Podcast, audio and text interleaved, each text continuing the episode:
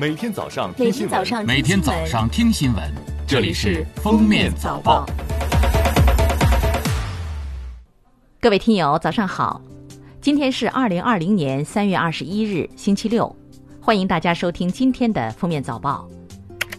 在二十号举行的国务院联防联控机制新闻发布会上，国家卫生健康委新闻发言人、宣传司副司长米峰表示，十九号，我国首次实现新增本土确诊病例和疑似病例零报告，已有十八个省份和新疆生产建设兵团无本土现有确诊和疑似病例。要继续严格防范境外疫情输入，巩固深化国内疫情防控成效。国家卫生健康委规划司司长毛群安表示，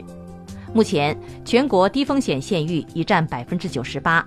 各省份正在按照统一的数据格式标准和内容要求，加快向全国一体化平台汇聚本地区防疫健康信息的目录。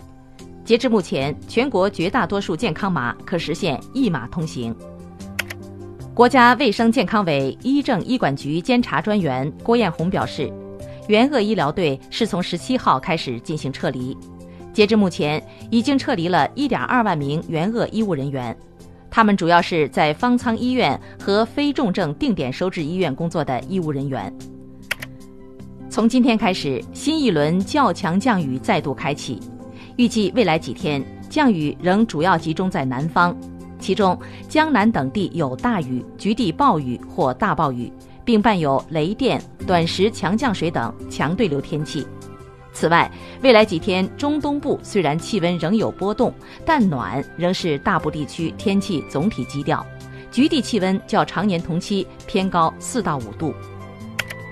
据公安部网站消息，公安部推出新冠肺炎疫情防控期间治安管理便民利企十五项措施。包括为复工复产群众办理居民身份证、居住证、居民户口簿开通绿色通道，优先受理、优先制发等。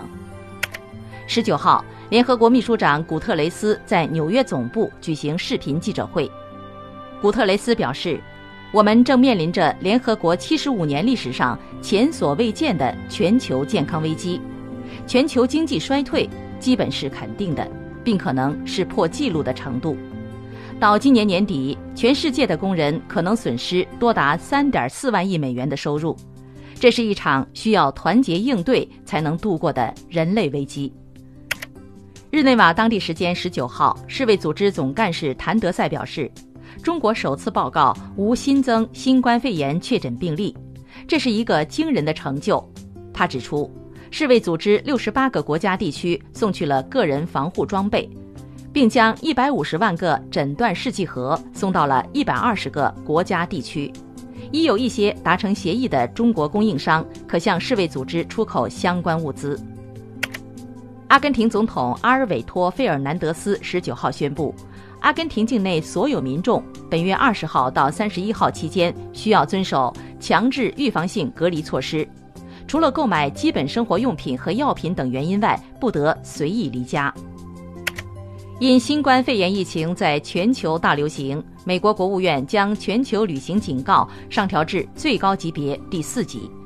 警告美国人不要出国旅行，并建议所有在国外的美国人立刻回国。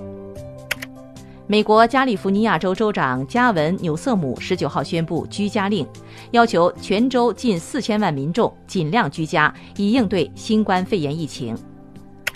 二十号，载着东京奥运会圣火的专机到达日本宫崎松岛基地，随后火炬手野村忠宏和吉田沙保里将火种灯从飞机中取出。奥运圣火火炬将首先在日本东北地区巡回，向2011年地震和海啸灾区人民传达希望。二十六号，东京奥运会火炬传递将从福岛县开启。十九号，国际泳联宣布。经与国际奥委会和东京奥组委商讨后决定，跳水世界杯暨奥运资格赛和花样游泳奥运资格赛将延期到今年六月举行，具体时间和地点待定。跳水世界杯每两年举行一次，原定于四月二十一号到二十六号在东京举行；花样游泳奥运资格赛原定于四月三十号至五月三号在东京举行。感谢收听今天的封面早报，明天再见。本节目由喜马拉雅和封面新闻联合播出。